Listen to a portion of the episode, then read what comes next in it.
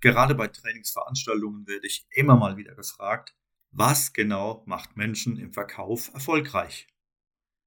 Wenn du im Verkauf tätig bist, welche Eigenschaften, welche Kenntnisse und Fähigkeiten solltest du entwickeln, um da voranzukommen?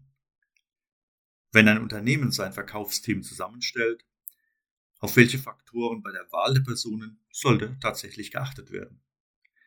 Und wie sieht der Kunde das, diese ganze Angelegenheit? Mit welchen Verkäufern hat er es gerne zu tun, wenn er seinen Einkauf erledigt? Und wir sind alle Kunden, wenn wir einkaufen gehen. Um diese spannenden Fragen geht es im heutigen Podcast. Erfolg im Verkauf. Dieser Podcast bietet dir Wissen, Methoden, Motivation und einen spannenden Erfahrungsaustausch mit erfolgreichen Profis aus dem B2B-Verkauf. Hier baust du Schritt um Schritt deine eigene Verkaufskompetenz auf und entwickelst ein starkes Profil als Verkäuferin und Verkäufer. Mein Name ist Karl-Heinz Lorenz und ich bin der Sprecher und Moderator dieser Podcast-Reihe. Bevor wir mit den Überlegungen und Antworten auf diese Fragen tiefer in die Materie einsteigen, lass mich kurz abgrenzen, worüber wir heute nicht sprechen werden. Außer den Personen im Verkauf spielen natürlich auch Faktoren wie zum Beispiel Marktentwicklung, Produktportfolio, Absatzstrategien, Konsumklima und vieles, vieles mehr eine Rolle. In diesem Podcast konzentriere ich mich ganz auf die Menschen im Verkauf, ihre Eigenschaften und Profile. In meiner Tätigkeit heute als Trainer sowie davor als Verkaufsleiter und noch weiter davor als Verkaufsmitarbeiter hatte ich das Vergnügen, viele Menschen mit Verkaufsaufgaben kennenzulernen. Als Trainer waren das bisher, naja, einige tausend Teilnehmer in Seminaren sowie bei Begleitreisen bei Verkaufsaufgaben ganz direkt vor Ort beim Kunden. Aus diesen Erfahrungen heraus kann ich sagen, es gibt nicht die zwei oder drei Eigenschaften, die, wenn sie vorhanden sind, Verkäuferinnen und Verkäufer zwingend erfolgreich machen. Es sind eher bestimmte Kombinationen von Eigenschaften, Fähigkeiten, Wissen, Einstellungen und Erfahrungen, die ich da wahrnehmen konnte.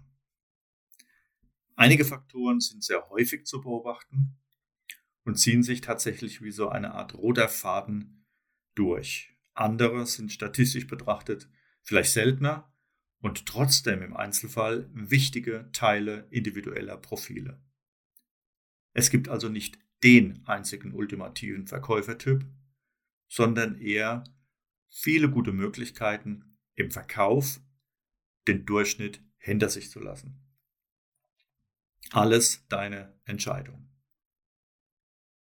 Wenn wir uns schon über erfolgreiche Verkäuferinnen und Verkäufer unterhalten, dann sollten wir uns klar machen, was Erfolg im Verkauf bedeutet. Das ist der Ausgangspunkt. Wenn wir das Ganze aus Sicht von Unternehmen betrachten, dann gehört der Verkauf schlicht zu den Absatzinstrumenten, Marketing und Vertrieb, die einer Unternehmensorganisation zur Verfügung stehen in Zusammenarbeit mit Marketing und oft auch mit dem Service stellt der Verkauf sicher, dass die erbrachten Leistungen im Markt beim Kunden ankommen. Da Unternehmen in unserem Markt stets nach Gewinn und Wachstum streben und auch streben müssen, bedeutet Erfolg im Verkauf aus Unternehmenssicht praktisch alles, was diesen Gewinn und das Wachstum fördert. Verkäufer, die also viel verkaufen und das mit einer hohen Marge, sind aus Unternehmenssicht schon mal erfolgreiche Verkäufer. Natürlich spielen heute noch weitere Dinge eine Rolle, wie beispielsweise die Werte eines Unternehmens, die sich unter anderem in der durch, durchaus messbaren Kundenzufriedenheit, dem Image am Markt oder der nachweisbaren Nachhaltigkeit zeigen. Ein wichtiges Thema heute. Würde also jemand sehr engagiert zur Sache gehen, viel verkaufen, jedoch gleichzeitig in seinem Gesamtverhalten einfach überhaupt nicht zu den Werten eines Unternehmens oder zu denen der Unternehmenskundschaft passen, dann dürfte das auf Dauer recht schwierig werden in der Zusammenarbeit und einer dauerhaft glücklichen Arbeitsbeziehung. An dieser Stelle ein kleiner Ausflug in die drei übergeordneten Marktbereiche, in denen Verkäufer tätig sind. Das eine ist der Markt von Unternehmen untereinander, Business to Business. Das zweite ist der Markt zwischen Unternehmen und dem Staat und seinen Einrichtungen, Business to Government. Der dritte ist letztlich der größte und dominierende Markt. Das ist B2B, Business to Consumer, der Markt der Haushalte und Endkunden. Das sind wir, wenn wir privat unterwegs sind und einkaufen gehen. Am Ende der Leistungskette von den Rohstoffen angefangen bis zum Haushalt steht der konsumierende Haushalt. Das ist der wichtigste und größte Markt, für den die ganze Wertschöpfung läuft und der letztlich auch der Taktgeber für die beiden anderen darstellt. Ein Interesse am Business-to-Consumer-Markt ist also für alle Verkäufer, egal in welchem Bereich, enorm wichtig, um ein gutes Gefühl für den Gesamtmarkt zu bekommen. Unternehmen kaufen mehr oder weniger nach Plan und Liste ein.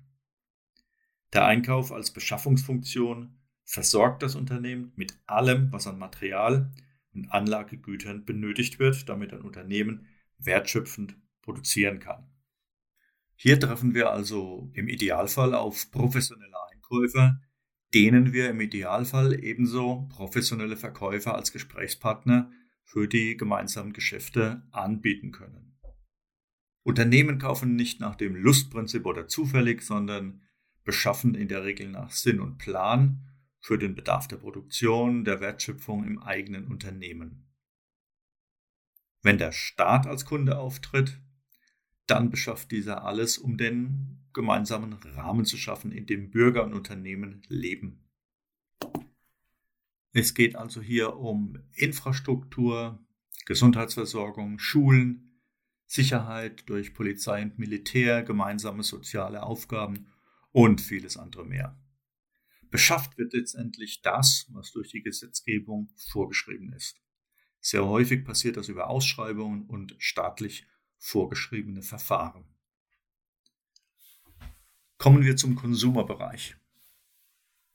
Im Konsumerbereich B2C, also dem Markt der Haushalte und Einzelpersonen, hat sich in den letzten Jahren das Einkaufsverhalten, das merken wir alle, vehement verändert und wird das auch weiterhin tun.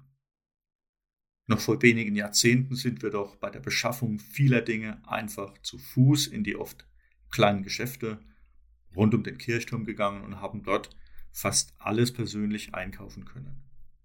Von der Nahrung angefangen über Bekleidung, Schreibwaren, Geschenkartikel bis hin zu, zum Fernseher fürs Wohnzimmer daheim und alles andere auch.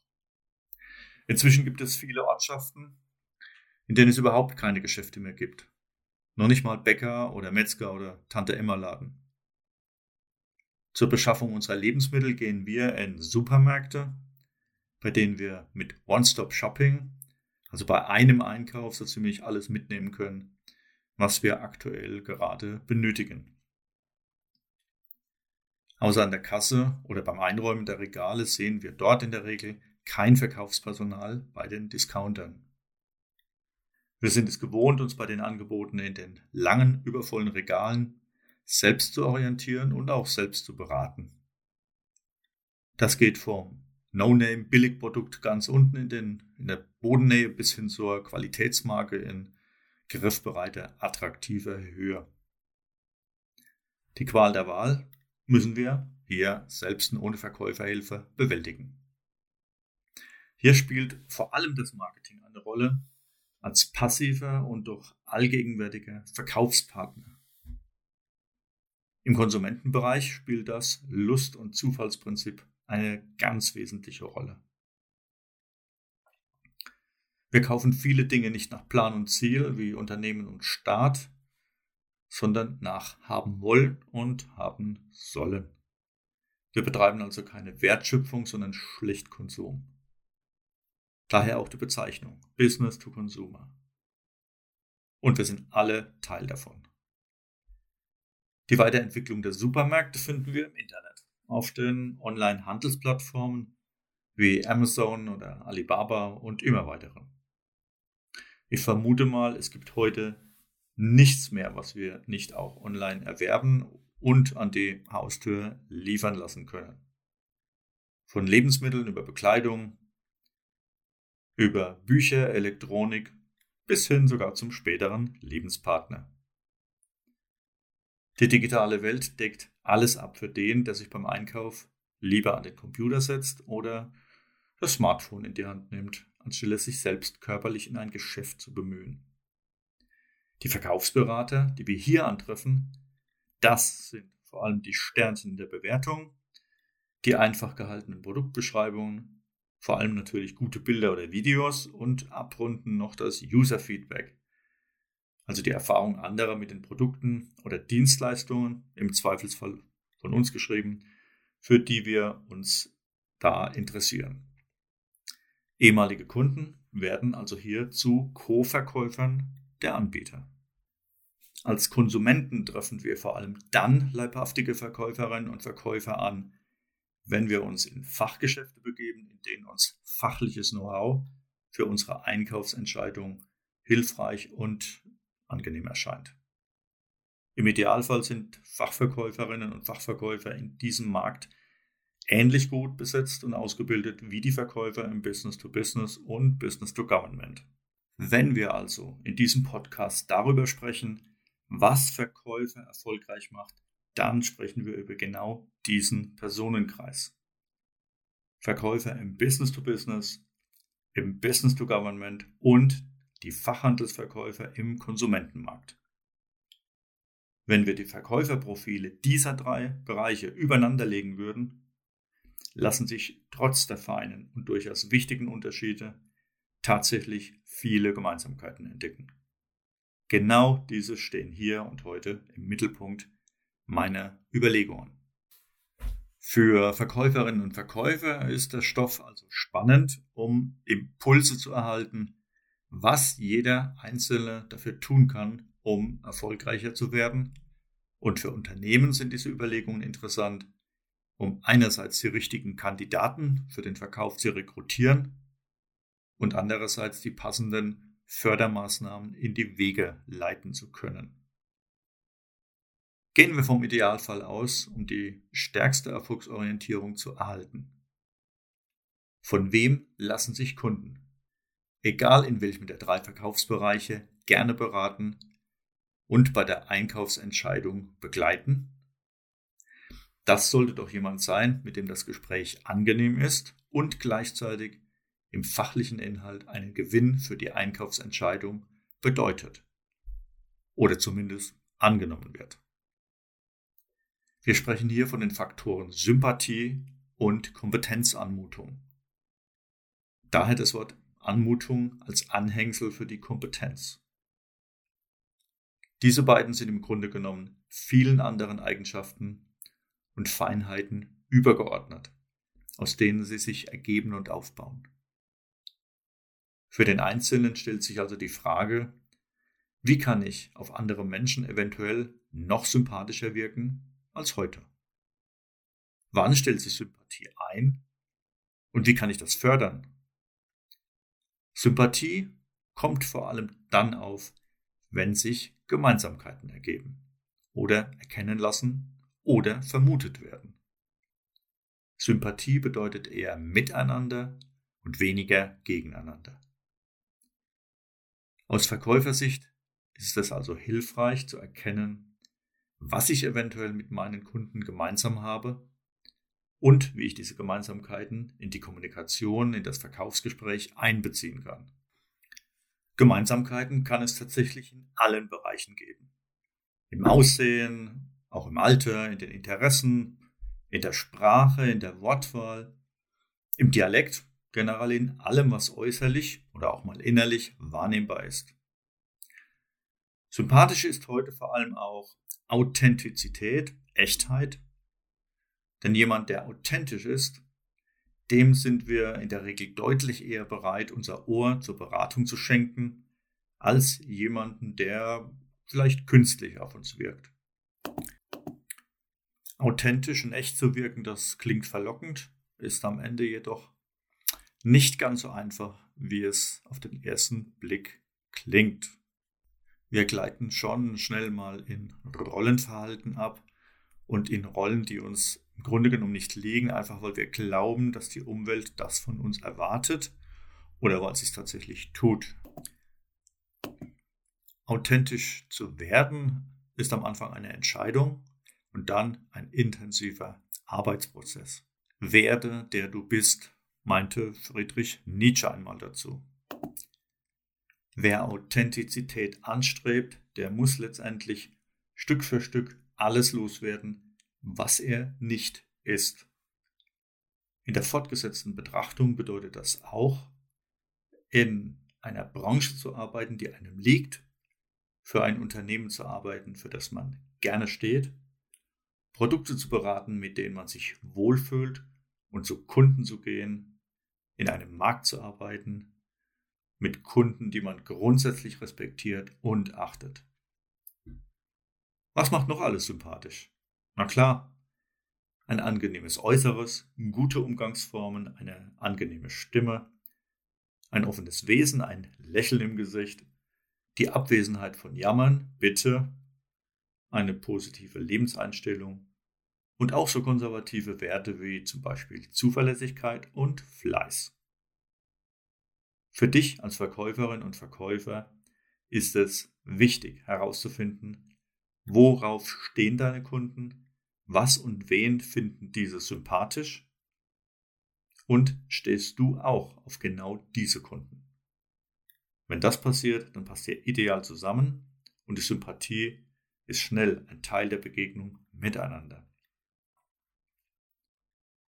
Kommen wir zu dem Punkt Kompetenzanmutung. Wer im Fachhandel arbeitet oder ein Unternehmen im B2B vertritt, der sollte, der darf nicht nur sympathisch sein. Der muss auch Ahnung haben von dem, was er seinen Kunden anbietet und von dem, was seine Kunden tatsächlich benötigen. Daher brauchen Verkäuferinnen und Verkäufer hier ein fundiertes Fachwissen über die eigenen Produkte und Dienstleistungen. Und heute, das ist ein ganz klarer Trend im Verkauf, sollten Sie auch verstehen, wo und wie Ihre Angebote beim Kunden benutzt werden und, wenn die Kunden selbst Unternehmen sind, wie sie zur Wertschöpfung bei diesen beitragen können. Eine Kombination von technischem Wissen, Produktkenntnissen sowie betriebswirtschaftlichem Verständnis ist hier gefragt. Noch ein wichtiger Punkt. Viele der bisher genannten Erfolgsfaktoren sind nicht zwangsläufig angeboren. Die allermeisten davon sind sogar trainierbar und können Schritt für Schritt aufgebaut werden. Ob dieser Kompetenzaufbau, diese Entwicklung von Erfolgsfaktoren nun mal aus eigenem Entscheiden und eigenem Engagement heraus passiert oder vielleicht angeregt und gesteuert durch die Personalentwickler deines Unternehmens, letztendlich zählt das Ergebnis und der Erfolg dieser Entwicklung. Noch ein paar Gedanken, die den Podcast für heute abrunden. Grundsätzlich kann jeder verkaufen lernen. Werden die richtigen Dinge angepackt, dann lässt sich auch überdurchschnittliches erreichen. Verkaufserfolg ist systematisch machbar, definitiv. Was wir dafür nutzen und brauchen, das ist letztendlich Lebenszeit. Die Entscheidung im Verkauf zu arbeiten sollte von innen herausfallen und auch wirklich deinen Zielen entsprechen und deine eigene Entscheidung sein. Gerade auch im Beruf spielt der Faktor Nachhaltigkeit eine riesengroße Rolle. Nachhaltig wäre hier deine Zeit mit etwas zu verbringen, was du wirklich willst und deine Eigenschaften, deine Persönlichkeit und Fähigkeiten voll und ganz einsetzen helfen. Genau dann wirst du für dein Unternehmen und für deine Kunden und für dich selbst in deinem Beruf ein echter Gewinn sein. Natürlich können wir uns über das spannende Thema von heute noch sehr viel länger unterhalten und noch mehr in Details eintauchen, Meinungen und Erfahrungen austauschen und diskutieren. Lass uns für jetzt lieber einmal darüber nachdenken, welchen Weg du konkret einschlagen kannst, um deine persönliche Verkaufsleistung weiter zu optimieren.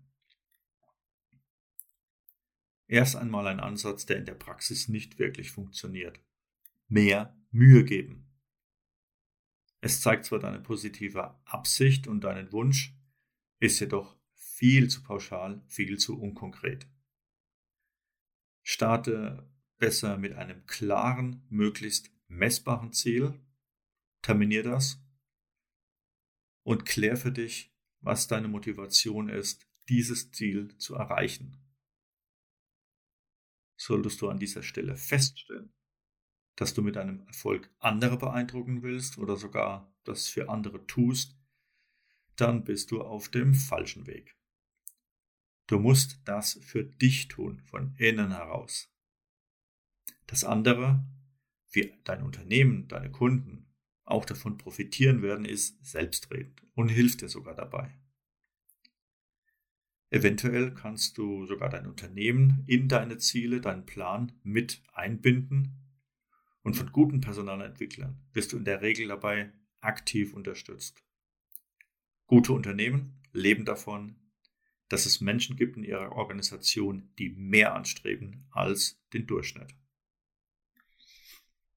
Wenn du deine Ziele und deine Motivation geklärt hast, dann ist der nächste Schritt die Entwicklung eines konkreten Plans, deines ganz persönlichen Entwicklungsplans. Fang doch damit an, eine kurze, knackige Bestandsanalyse zu machen. Versuch, so gut es geht herauszufinden, was du gut kannst, was du vielleicht nicht so gut kannst, welche Erfolgsfaktoren in deinem Profil bereits drin sind, welche vielleicht fehlen. Diese Bestandsaufnahme kannst du durchführen, indem du dich selber reflektierst. Du kannst jedoch auch andere aktiv ansprechen denen du eine gute Einschätzung zutraust und sie schlicht um Feedback bitten. Mit einer klaren Transparenz über deinen aktuellen professionellen Stand gehst du jetzt hin und machst einen Entwicklungsplan mit Trainingsstationen und festen Terminen, um die fehlenden Kompetenzen Stück für Stück zu erwerben. Denk dran, Lernen an sich macht bereits unglaublich Freude. Es motiviert und zeigt dir mit jedem Schritt, was in dir steckt und was du vorher vielleicht so überhaupt nicht vermutet hättest. Darüber hinaus belohnt dich für Erfolge, die sich auf dem Weg zum Ziel einstellen werden, ganz sicher. Wenn du dein Ziel, bei den Besten im Verkauf dazuzugehören, erreicht hast, dann hast du das mit eigenem Willen und aus eigener Kraft geschafft. Geh das an wie ein Sportler die Vorbereitung zur Olympiade. Dein Ziel, dein Plan, deine Umsetzung. Auf unserer Unternehmensseite www.lorenz-seminare.de findest du noch die eine oder andere spannende Anregung oder auch ganz praktische Anleitung zu deiner persönlichen Entwicklung.